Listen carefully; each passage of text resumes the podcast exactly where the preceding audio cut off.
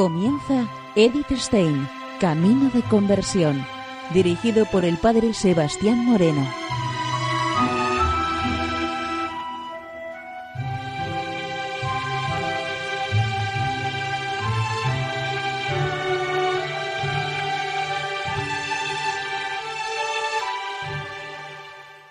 Muy buenos días, nos de Dios. Seguimos conociendo a Edith Stein, Camino de Conversión. En esta emisión de hoy vamos a continuar con el escrito que dejábamos la semana pasada, Santa Teresa Margarita del Corazón de Jesús. Nos comenta Edith Stein lo siguiente. Después de haberse probado en ello durante algunos meses, le pareció llegado el tiempo de dar los pasos necesarios para llevar a cabo su decisión. Al primero que se le confió fue al jesuita padre Jerónimo María Chioni. Este le indicó que estuviese una conversación con su madre. Para ello eligió el día que cumplía 17 años. La madre se lo comunicó al padre sin que lo supiera la hija. A pesar de su piedad, a los dos le resultó doloroso, aunque no les pareció conveniente el negarle sencillamente su conformidad. Solo un profundo examen, realizado por experimentados hombres de espíritu, tuvo el conde Reding por necesario. Ana María recibió autorización de pedir por carta a la madre priora el ser recibida en el convento, cuando los que habían sido consultados se manifestaron decididos por la autenticidad de la llamada. Las objeciones que los amigos de casa y familiares le propusieron no pudieron confundir lo más mínimo a la joven candidata. Una dura prueba, aunque sin quererlo, le preparó su padre. Él y su querida hija, frecuentemente por la noche, cuando el resto de la familia se había retirado a descansar, procuraban quedarse solos para intercambiar su punto de vista sobre problemas de vida espiritual. Una noche estaban así charlando. Hasta entonces el conde Redding había evitado hablar con Ana María sobre sus planes. Ella no sabía que él estaba enterado de ello. En aquella noche le vino repentinamente el dolor. Comenzó a llorar y a preguntar ¿Quieres verdaderamente dejarme, mi querida hija? Ana María amaba tiernamente a su padre no era sólo la natural relación de la hija la que le unía, sino además el amor sobrenatural a su director y confidente espiritual. Por ello, esa espontánea reacción le tuvo que impresionar profundamente.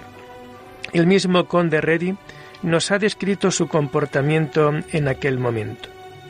En tal conmoción, por el profundo amor que en tales circunstancias pudo afluir a su tierno corazón, permaneció un rato inmóvil, de pie, delante de mí, como poseída por un espíritu superior. Después se retiró a su habitación sin decir una palabra.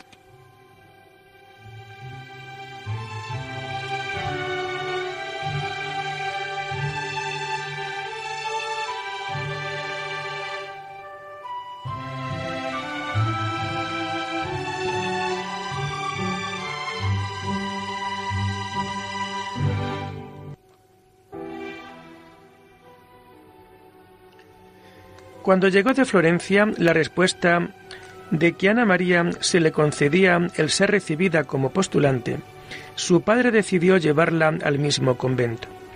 Por indicación de la madre, se le preparó una alegría especial, una peregrinación al cercano monte de Auvernia, a la santa ciudad donde San Francisco recibió los estigmas. Fue un día de la segunda quincena de agosto del año 1764, cuando Ana María dejó para siempre la casa paterna. La madre estaba enferma en cama. La hija que se separaba se arrodilló delante de ella para recibir su bendición como despedida. La condesa Reddy no articuló palabra alguna. Solo tuvo lágrimas como respuesta. Ana María se levantó de nuevo en silencio y supo dominar plenamente su dolor. Después de unas palabras de consuelo a la condesa Reddy, el conde Reddy le condujo al coche. Después de tomar asiento en el coche, informó más tarde en el proceso, sin que ella se diese cuenta de que yo la observaba. Vi a la hija seria una larga hora, sin moverse y en silencio. Después recobró un sereno semblante, se dirigió a mí con animadas y espirituales palabras y seguimos todo el viaje en la más completa tranquilidad.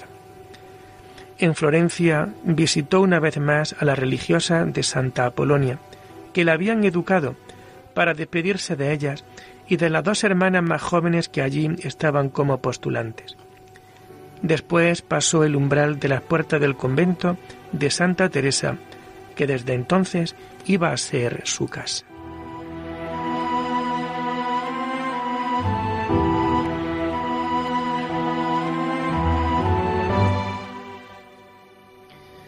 La joven hermana llamó siempre a la casa que la acogió Casa de Ángeles.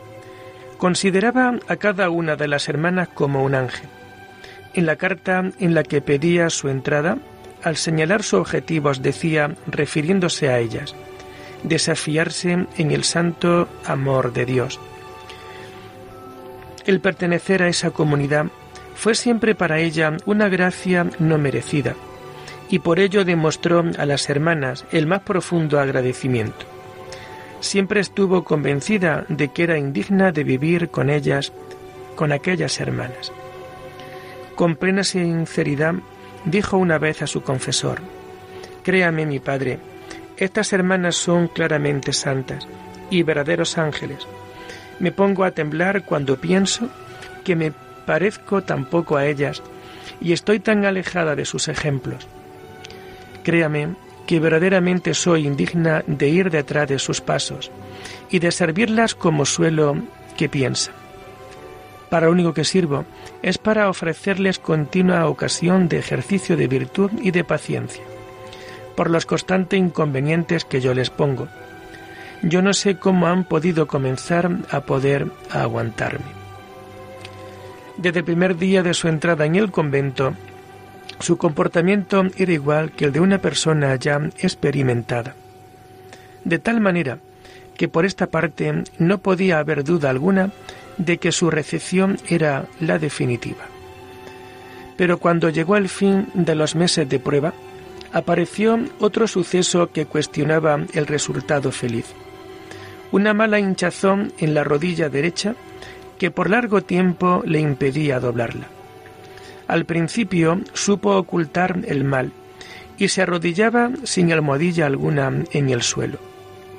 Pero cuando apareció la fiebre, la enfermedad no se pudo ocultar por más tiempo. Más que el dolor corporal, le dolía la necesidad de que el miembro enfermo fuera operado por un médico. Con paciencia aceptó la dolorosa operación, pensando en los sufrimientos del Señor. Por fin cedió el dolor y con ello el impedimento que se interponía para la toma de hábito. Las hermanas se reunieron en capítulo para examinar la petición de la postulante de ser recibida. Con gran temor a ser despedida por no ser digna, se arrodilló delante de la madre priora. Pidió perdón por todas las faltas y prometió ser mejor. Completamente feliz, escuchó la consoladora seguridad de las hermanas, que en sus corazones estaban convencidas de haber ganado una perfecta hija de Santa Teresa. Según costumbre de entonces, para el consentimiento definitivo debía esperar dos meses, e incluso dejar en ese tiempo la clausura. Los pasó en silencio retiro, con una entrañable amiga, Isabel Mozzi en Florencia. Los pasó en silencio retiro con una entrañable amiga, Isabel Mozzi en Florencia. Se eligió el día 11 de marzo de 1765 para la toma de hábito. La víspera debía volver Ana María al convento. Numerosas compañeras y hasta la totalidad de la nobleza florentina la recibió en la iglesia, donde tuvo lugar una celebración religiosa. Todo ello le sirvió de cortejo para entrar por la puerta de la clausura. Idéntica nutrida participación tuvo lugar el día siguiente en la toma de hábito. Entonces recibió el nombre en religión, Teresa Margarita del Sagrado Corazón de Jesús.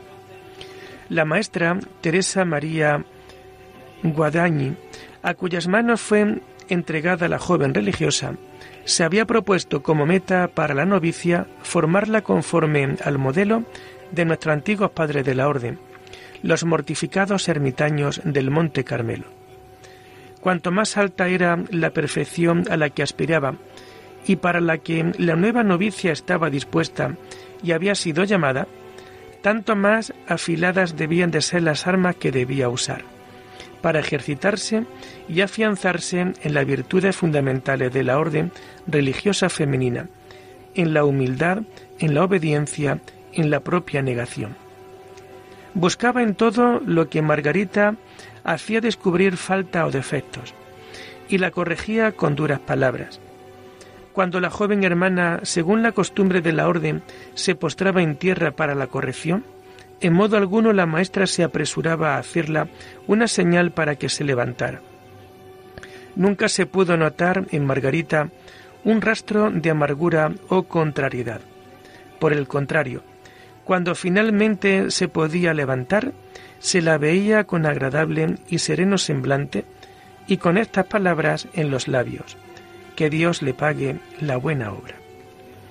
Antes de la profesión, tuvo que pasar por parecidos dolores a los anteriores a la toma de hábito, el mismo mal en el cuerpo, y después de que felizmente estaba curada, el temor de que sus muchas faltas e imperfecciones no le diesen la profesión.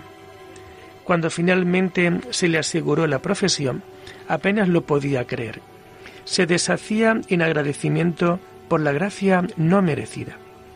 Con todo empeño examinó su interior para descubrir si aún había en ella algún apetito que pudiese impedir la perfecta unión con el Señor. Lo único que le creaba dudas era el gran amor que tenía a su padre. Así, determinó sacrificar el intercambio de cartas que hasta entonces había mantenido con él.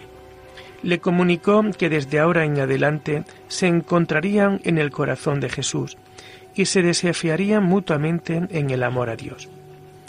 Cuando en una ocasión después de la visita de su padre, una hermana le preguntó si la despedida no le había sido difícil, sonriendo le enseñó una tablilla, donde estaban escritas las palabras de San Agustín. Te ama menos el que, además de ti, ama algo. Sobre el día de su profesión, el día 12 de marzo de 1766 informa un testigo presencial. En el momento festivo de la profesión parecía transformada en un serafín y su deliciosa impresión era tan profunda y fuerte que su apariencia externa influyó a su alrededor en el círculo de las hermanas, de tal forma que por la conmoción y la admiración no pudieron contener las lágrimas.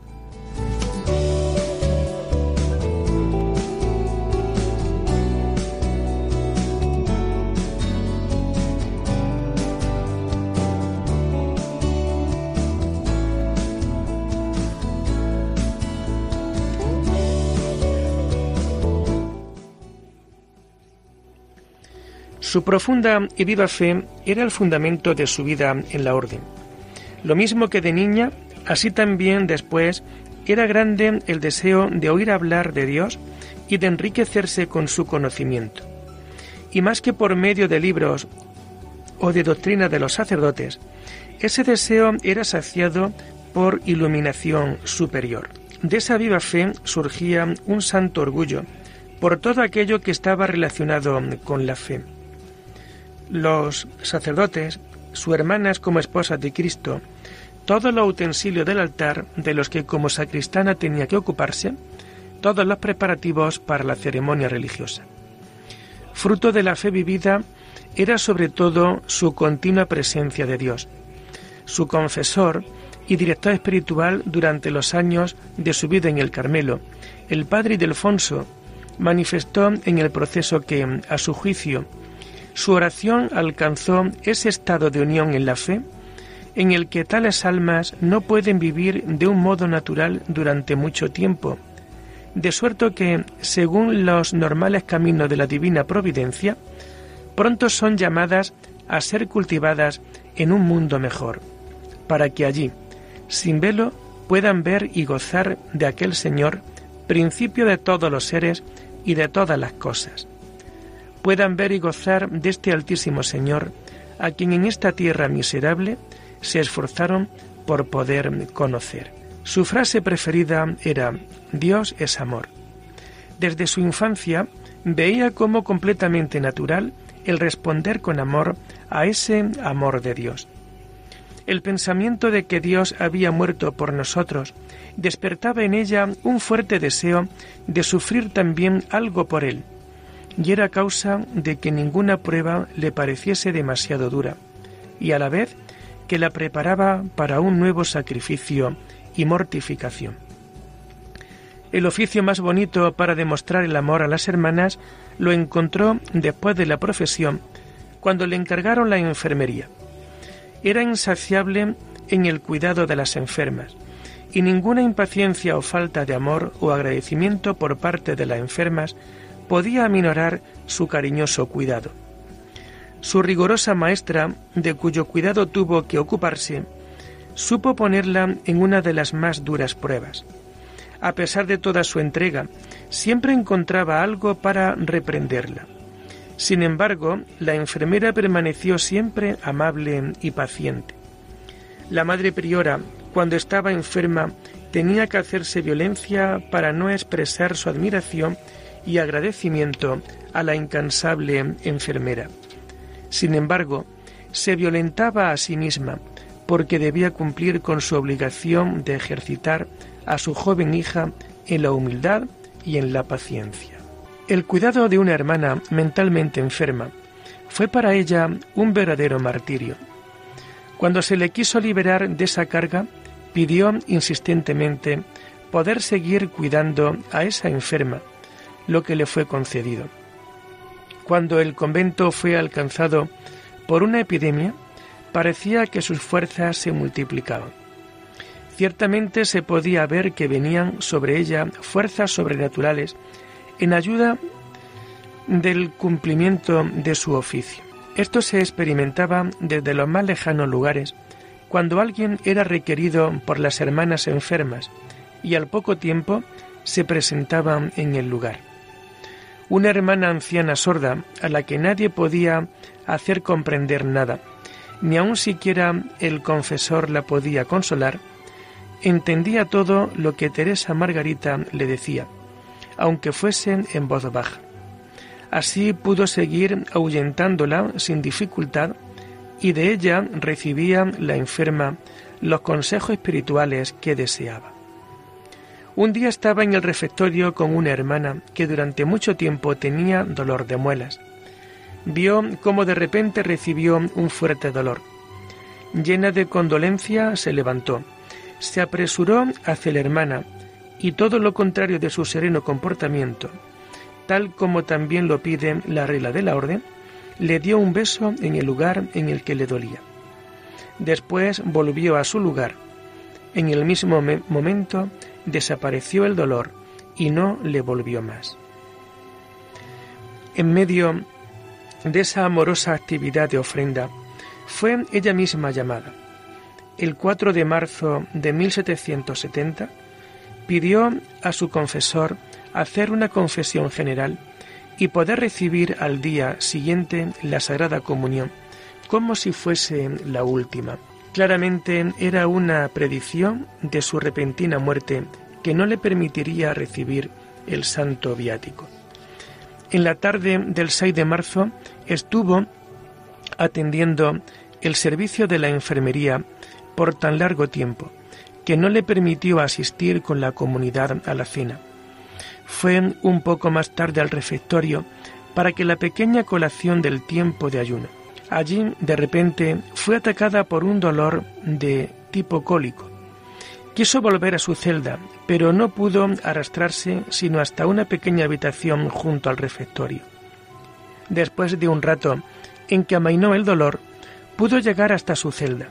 Allí se desplomó y tuvo que pedir ayuda. Se la acostó en la cama y de allí no se volvió a levantar. Aquella noche y el día siguiente sufrió indecibles dolores, pero en ningún momento perdió la paciencia y todos los esfuerzos que se hacían para aliviarla le parecían demasiados. No quiso que a una hermana la acompañase durante la noche. Solo por obediencia permitió que una sirvienta permaneciese con ella, y a ésta le pidió que estuviese tranquila y no molestase a nadie durante la noche. Por la mañana su primera preocupación fue que la sirvienta recuperase el sueño perdido. En medio de fuertes dolores, daba a las hermanas indicaciones para curar a las enfermas. Cuando por el dolor no podía hablar más, fijaba su mirada en la cruz que tenía en la mano y apretaba los labios a las llagas del crucificado. A las tres de la tarde, la hora en que murió el Señor, perdió todo movimiento y habla. Llamado el confesor, no pudo sino darle la extrema unción. Poco después dormía en silencio y en paz. Como consecuencia de la enfermedad que había sufrido, el cuerpo de la difunta quedó desfigurado poco después de la muerte. Cara y cuello amoratados y el cuerpo fuertemente hinchado. Hasta había reparos en ponerle ante la reja de la iglesia, como era costumbre. Pero en el traslado se produjo un admirable cambio. El color amoratado fue palideciéndose, la cara comenzó a parecer rosada, el cuerpo se deshinchó y se hizo flexible. El 9 de marzo parecía la difunta más hermosa y más floreciente que en vida. Por ello, el padre provincial permitió una demora en el entierro. Hasta el 22 de marzo, por lo tanto, 15 días, mantuvieron las hermanas a la religiosa difunta en la iglesia, sin que se percibiese el más mínimo rastro de corrupción. Durante esos días mm, visitó el cuerpo el arzobispo de Florencia, acompañado de bastantes personas, entre las que había médicos entendidos. Además de la extraordinaria incorrupción del cuerpo, lo que más sorprendía y a más número de creyentes atraía era lo mismo que en la muerte de nuestra Santa Madre Teresa, el especial aroma que el cuerpo desprendía. Este aroma se notaba en todos los objetos que habían estado en contacto con el cadáver y, y despedían aroma aún aquellas cosas que había tocado durante su vida. El santo cuerpo que hasta hoy está incorrupto descansa ahora en una urna de cristal en la iglesia del convento de Florencia. La gran cantidad de oraciones atendidas y de enfermedades curadas fueron el motivo de que se comenzase muy pronto el proceso de beatificación y de que el propio Padre, el confesor y bastante de sus hermanas la pudieran considerar como santa el Papa Gregorio XVI, en 1839, declaró su virtud de heroicas. Sin embargo, el proceso de beatificación no terminó hasta el año 1929 bajo el pontificado de nuestro Santo Padre, el Papa Pío XI. Y el año jubilar de nuestra salvación nos ha traído la canonización de la fiel seguidora de la cruz el 19 de marzo de 1934.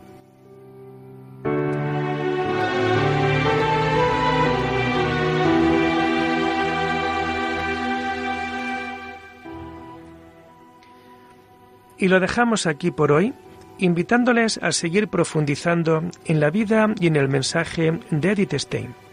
Hasta la próxima semana. Muy buenos días en el Señor.